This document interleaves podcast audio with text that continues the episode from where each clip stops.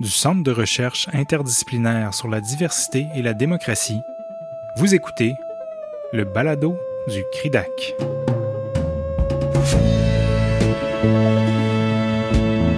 Le colloque virtuel L'administration publique des diversités ethnoculturelles, religieuses et autochtones, tenu les 25 et 26 mars 2021, a rassemblé plus d'une vingtaine d'intervenants et intervenantes issus des milieux de pratique et académiques. Dans cette série spéciale du balado du CRIDAC, nous vous proposons d'écouter ou de réécouter certaines présentations phares du colloque.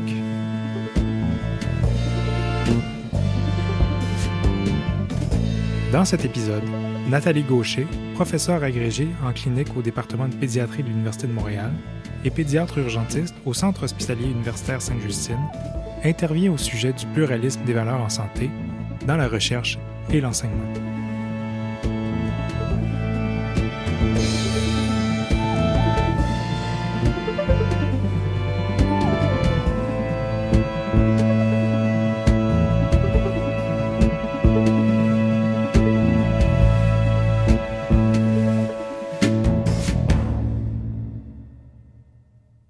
De nous avoir euh, invités ce matin pour explorer ce champ qui est en fait un champ très large. Puis je me rends compte que dans la proposition que je vous ai faite, je me suis mis une table assez euh, épaisse d'enjeux à discuter. Fait que peut-être un des enjeux auxquels je suis confrontée ce matin, c'est qu'il y a, euh, faudra faire un survol des fois de, notions qui peuvent être chargées de sens et que je n'aurai peut-être pas le temps de les explorer en profondeur. Et donc, je m'en excuse déjà d'avance parce que ben, malheureusement, c'est un peu le, contexte de la présentation aussi. Puis en fait, mon titre était investiguer et enseigner le pluralisme des valeurs en santé. Et je vais y venir. Déclaration d'intérêt, je n'ai pas de conflit d'intérêt. Je suis subventionnée, mais je n'ai pas de conflit à déclarer. Puis pourquoi est-ce que je parle de pluralisme des valeurs dans mon titre? Donc, en fait, le, le tout est né d'une réflexion sur comment enseigner la diversité à des étudiants de médecine. Donc, en fait, je m'occupe d'un curriculum d'enseignement auprès des étudiants résidents en formation de leur spécialité, puis on réfléchissait à comment on leur enseigner le pluralisme. Puis, en fait, dans cette présentation, vous allez voir comment on est allé d'une d'une question de pluralisme culturel à plutôt adopter quelque chose qui ressemble à du pluralisme des valeurs et donc qui est reflété dans mon titre ben, à cause de plusieurs enjeux qu'on a rencontrés en cours de route. Donc, j'œuvre dans le monde de la médecine, j'enseigne dans le monde de la médecine où les compétences sont la notion, une des notions clés phares de l'enseignement. Puis ça a du sens parce que je pense que intrinsèquement, tout le monde, on a envie d'avoir des médecins compétents qui s'occupent de nous quand on est malade. Moi aussi, quand je suis malade, je veux quelqu'un de compétent. Donc, la notion de compétence est déclinée. Il y a des centaines de compétences à acquérir qui sont soit des connaissances, des attitudes, des comportements, des habiletés c'est quelque chose qui a beaucoup évolué dans les derniers 20-25 ans, qui vraiment prend de l'ampleur, puis se, définit, puis se, raffine avec le temps. Euh, la raison, je pense, une des raisons qu'on aime la notion de compétence, c'est quelque chose qu'on peut enseigner. Donc, ce n'est pas une vertu avec laquelle on est né, puis qu'on ne peut pas changer, mais on pense qu'on peut euh, aider les gens à développer des compétences. Dans le contexte de l'essor des compétences, puis en fait, ici, vous avez juste une image là, qui vient du site web du Collège royal qui montre une des compétences, qui est un peu la première compétence, savoir exercer la médecine selon son champ d'activité. Mais dans la déclinaison des compétences a émergé une notion qui était la compétence culturelle. Au début des années 2000, et moi, en fait, j'ai fait partie euh, de ceux qui ont étudié les compétences culturelles. Donc, c'est quelque chose qui n'est pas si vieux que ça. Je me, je me considère encore jeune. Là. Et la notion de compétence culturelle a évidemment plusieurs définitions et plusieurs questionnements sur la définition. Je pense qu'une des définitions qui est la plus, euh, la plus partagée est celle de Bettencourt qui dit que c'est l'habileté des systèmes de prodiguer des soins à des patients avec des valeurs, croyances et comportements divers, tout en ajustant ces soins pour rencontrer les besoins sociaux, culturels et linguistiques des patients. Et je pense à tout son sens. Il y a du sens que quand quelqu'un a une barrière linguistique et qu'elle est euh, demandeuse de, soins parce qu'elle a besoin de soins, il est tout à fait logique qu'un système puisse prodiguer euh, des soins qui sont appropriés, qui concordent avec, par exemple, une barrière linguistique pour commencer. Un des enjeux, c'est comment ça se traduit ensuite de ça dans la pratique, comment ça se traduit dans l'enseignement. Puis, ça, traduit aussi comment on définit en soi-même la culture. Je pense qu'ici, vous êtes probablement très ferré là-dedans, mais les médecins, on n'est pas des spécialistes de la culture. Et beaucoup au début, euh, la notion de compétence culturelle avait été traduite euh, par une conception assez statique de la culture, une conception assez essentialiste. Et euh, il y avait des groupes ethnoculturels qui, eux, partageaient certains traits culturels, valeurs, croyances, comportements vis-à-vis -vis la santé, entre autres, parce que c'est ça qui nous intéressait, entre guillemets, particulièrement, euh, étant des, gens qui œuvrent dans la santé. Par contre, ben, c'est presque un, prix pour acquis ici ce matin. On le sait, les cultures euh, sont beaucoup plus flexibles et dynamiques en réalité. Il y a peut-être, oui, certaines connaissances qui sont partagées au sein de certaines communautés, mais ces communautés euh, sont en interface avec toutes sortes d'autres interfaces sociétales de réseaux globaux, entre autres les systèmes de santé. et c'est quelque chose qui est beaucoup plus dynamique que statique. Mais euh, effectivement, il y avait un enseignement des, cultures euh, un peu euh, parfois stéréotypées en médecine. Et donc, il faut savoir aussi que ces, enseignements-là, ça ne fait pas si longtemps que ça qu'ils existent. Donc, ils existent encore dans la pratique, dans la clinique, avec moi et mes pères. L'autre chose, des fois, qu'on oublie quand on parle de compétences culturelles, c'est que ben, nous-mêmes sommes porteurs lourds de, plus d'une culture. Encore une fois, dans la plupart des, écrits, on nous, dit de ne pas oublier deux cultures particulières à laquelle nous, et je parle de nous les médecins parce que je pense que c'est plus facile pour moi de parler de ce que je connais le mieux. Donc, c'est de là que je pense, sinon je ne veux pas déparler. Mais encore une fois, là, c'est un peu réductionniste de dire qu'il y a, par exemple, deux cultures importantes à laquelle il faut penser quand on parle de médecins. Il y avait déjà la notion de culture dominante locale. Il y a plusieurs études qui démontrent qu'au euh, sein des populations de médecins, il y a une sous-représentation des populations de minorités, par exemple, visibles, concordantes dans euh, la population générale. Et ces personnes-là aussi portent tout un système de valeurs et de croyances qui peuvent être dites dominantes, dans laquelle on, a existé puis on a évolué. Puis il y a aussi toute la culture de la biomédecine. On a été une bibite fascinante pour beaucoup d'anthropologues depuis 20-30 ans. Apparemment, on est, on est toute une espèce. Mais plus que ça, même, puis c'est là que je vais venir à une des études qu'on avait faites, des fois, on, oublie, mais au sein même de ce monde qu'est la culture de la biomédecine, il y a toutes sortes de sous-cultures euh, et des gens qui pourraient avoir des formations très, très, très semblables, qui peuvent travailler sur un même toit, peuvent avoir des valeurs qui sont euh, assez différentes. Avec une super étudiante, docteur Côté, on avait fait une étude. Donc, moi, je suis urgentologue je m'intéressais à savoir un peu quel était le rôle d'une salle d'urgence pédiatrique dans le prendre soin d'enfants qui ont euh, des maladies avec un pronostic vital réservé. Donc, des enfants qui seraient dans un suivi par une équipe de soins palliatifs pédiatriques et qui, disons, étaient à la maison ou étaient à l'extérieur de l'hôpital. Et s'ils ils vivent une expérience de soins qui requiert une visite à l'urgence, c'est quoi le rôle de l'urgence? Ça, c'était l'étude euh, principale qu'on avait faite. Mais ce qu'on a remarqué en faisant cette étude-là, c'est ce que je vais vous présenter aujourd'hui, qui était donc une analyse secondaire de ces résultats-là. On a fait des groupes de discussion avec quatre équipes qui travaillent dans un même hôpital, l'hôpital où je travaille, des équipes interdisciplinaires de médecins, infirmières, travailleurs sociaux, psychologues, nutritionnistes, euh, bref, euh, agents administratifs assez diversifiés à l'urgence, à l'unité de soins intensifs, avec l'équipe de soins palliatifs et une autre équipe qui s'appelle l'équipe de soins complexes, qui sont une équipe spécialisée dans la prise en charge d'enfants avec des maladies complexes et chroniques.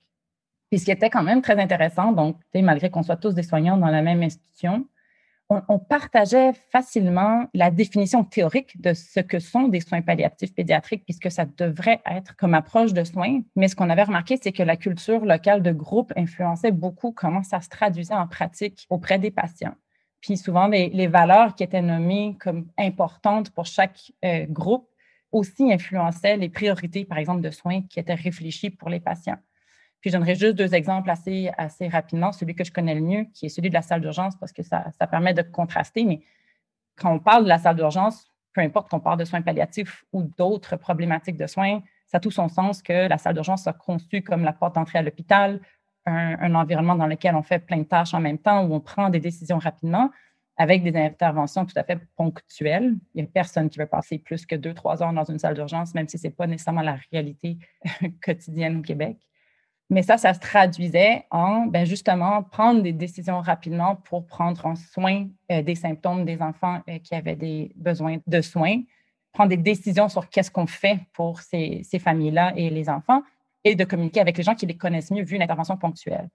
Puis pour contraster, par exemple, l'équipe de soins complexes qui, eux, suivent de façon longitudinale des, enfants avec des maladies complexes chroniques, voyaient comme intrinsèque et fondamental le travail interdisciplinaire, mettaient au centre et au cœur de leur préoccupation la qualité de vie, le meilleur intérêt de l'enfant et le partenariat de soins avec les familles. Ça se traduisait en, ben, notre rôle, c'est de donner des soins individualisés basés sur les préférences des familles, soutenir, accompagner et aider à voguer avec l'incertitude qui fait partie intrinsèque des, des problématiques de santé de ces enfants et ces familles-là. Donc, même au sein d'une même institution, avec euh, un problème assez cerné, on voyait qu'il y avait déjà toutes sortes de sous-cultures qui partageaient des valeurs différentes.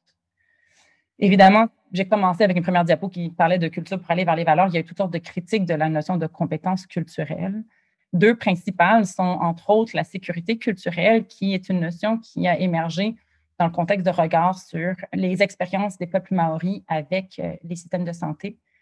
Mais la sécurité culturelle, donc, reconnaît vraiment l'expérience autochtone particulièrement. Ça a eu beaucoup de place ici au Canada aussi. Et elle analyse le déséquilibre de pouvoir, la discrimination institutionnelle et l'impact des relations colonialistes sur euh, les soins de santé. Moi, je ne plongerai pas plus en détail là-dessus, mais je pense que mon collègue, Dr. Samir Shahim Hussein, qui parle cet après-midi, a une approche en fait de sécurité culturelle, puis sa, présentation va probablement être tout à fait fascinante.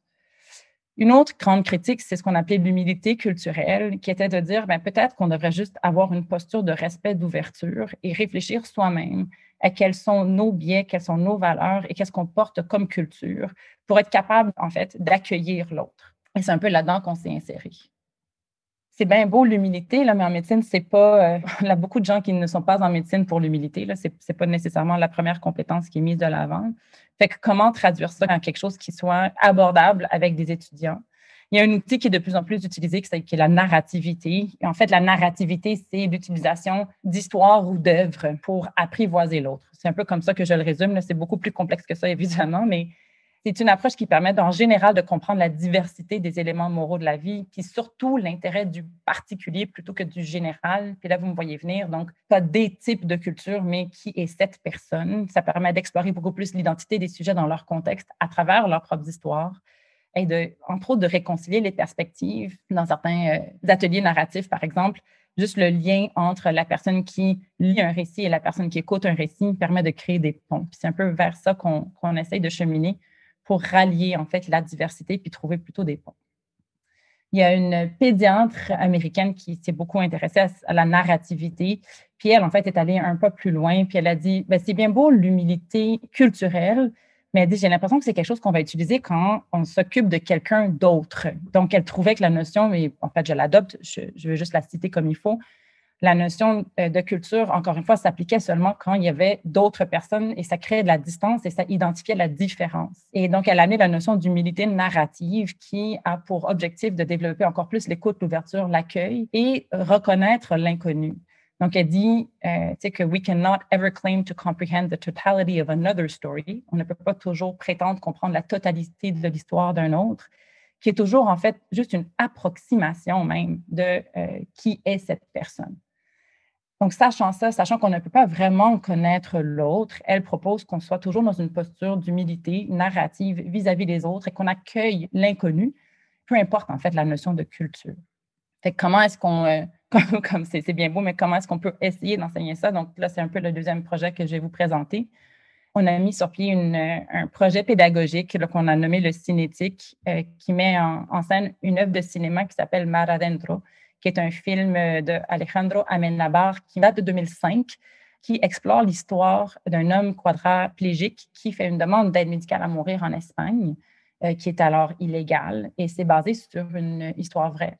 Puis on a choisi cette histoire parce que le, protagoniste principal vit avec sa famille, avec son frère, sa belle-sœur, son neveu, son père, et il y a toutes sortes d'autres personnes qui ben, qui transitent autour et dans sa vie pour montrer en fait à quel point l'ensemble des différents acteurs, des différents protagonistes avaient euh, des compréhensions différentes de ce que vivait le personnage principal, basées sur des chaînes de valeurs assez distinctes. Donc, que ce soit de l'autonomie, que ce soit une approche de care, l'interdépendance, le respect. Et à partir de ça, ils avaient des positions très différentes sur cette demande d'aide médicale à mourir. Puis je pense qu'on ne peut pas démontrer en fait qu'il n'y a pas plus de choses partagées qu'une famille qui a grandi ensemble. Donc, c'était pour montrer qu'au sein même, alors qu'il n'y avait aucun enjeu culturel évident, il y avait beaucoup, beaucoup de diversité de valeurs. On a essayé de voir comment les, résidents accueillaient ce genre de réflexion-là. Donc, j'ai une autre étudiante, euh, Dr. Karine Boucher, là, j'ai oublié de mettre son nom et je, m'en excuse, qui a fait euh, cette étude sur euh, est-ce qu'un atelier composé du visionnement de ce film et d'une discussion de groupe pouvait contribuer à l'autoréflexivité des participants sur à mourir et le pluralisme des valeurs? On a fait ça avant que la MM soit légale. Donc, c'est dans un contexte vraiment hypothétique. On la voyait venir. On voyait que c'était quelque chose qui, ferait partie de la conversation. Donc, ça avait du sens aussi d'en parler. Puis, on a fait des questionnaires pré-post l'atelier en 2014-2015 auprès de près de 325 médecins résidents et 15 médecins formateurs. Puis en fait, on leur demandait une question avant, une question après. La question avant, c'était si la loi vous le permettait, envisageriez-vous de fournir de l'aide à mourir à un quadraplégique qui vous ont fait la demande? Et par la suite, on leur demandait, après le film, si la loi vous le permettait, envisageriez-vous de fournir de l'aide à mourir à Ramon, si vous en faisiez la demande? Puis on voit en général, la position était assez milieu. Puis ça n'avait pas évolué avec le film, ce qui ne nous dérange pas, parce que le but n'était pas de faire changer les positions, mais on voulait voir si on pouvait faire réfléchir. Puis ce qu'on voit, en fait, c'est qu'environ la moitié des participants ont changé de position, mais un peu dans tous les sens. Donc, on pense, qu'on espère qu'on a fait un peu réfléchir, puis on va venir à ce sur quoi ils ont réfléchi. Ça n'avait aucune association avec des données démographiques recueillies, mais il faut savoir que l'étude n'avait pas, euh, pas la puissance pour démontrer ce genre de différence-là.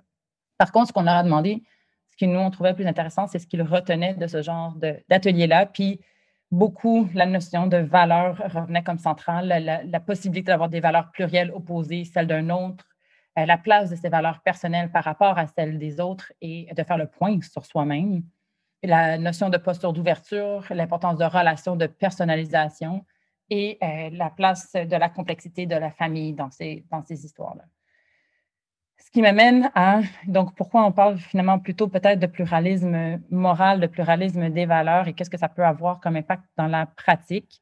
Donc, au quotidien, déjà, euh, de connaître ces valeurs, de connaître ses limites, c'est un peu vers ça qu'on essaye d'amener nos étudiants euh, pour déjà savoir se positionner, développer, en fait, des outils qui permettent surtout la recherche de solutions parce que comme on est dans le soin, il faut qu'on soit dans la, recherche de solutions et l'approche qu'on a choisie était plutôt l'ouverture vers l'autre, quiconque soit l'autre, sachant qu'encore une fois, donc c'est cette posture d'humilité narrative qu'on essaie de développer. Puis l'outil nous permet, on pense, on espère, de tendre vers l'écoute, le partenariat, puis la recherche de points communs. Comme bonne urgentologue, je pense que j'ai fait ça en moins de 20 minutes. Donc, on peut parler de bien des choses, là, mais euh, je vais m'arrêter là pour le moment.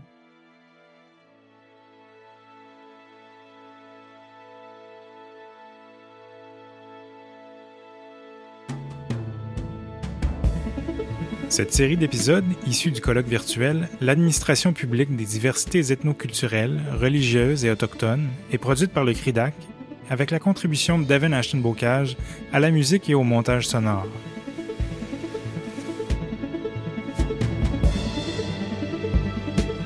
Merci d'être à l'écoute et restez à l'affût des prochains épisodes du Balado du CRIDAC.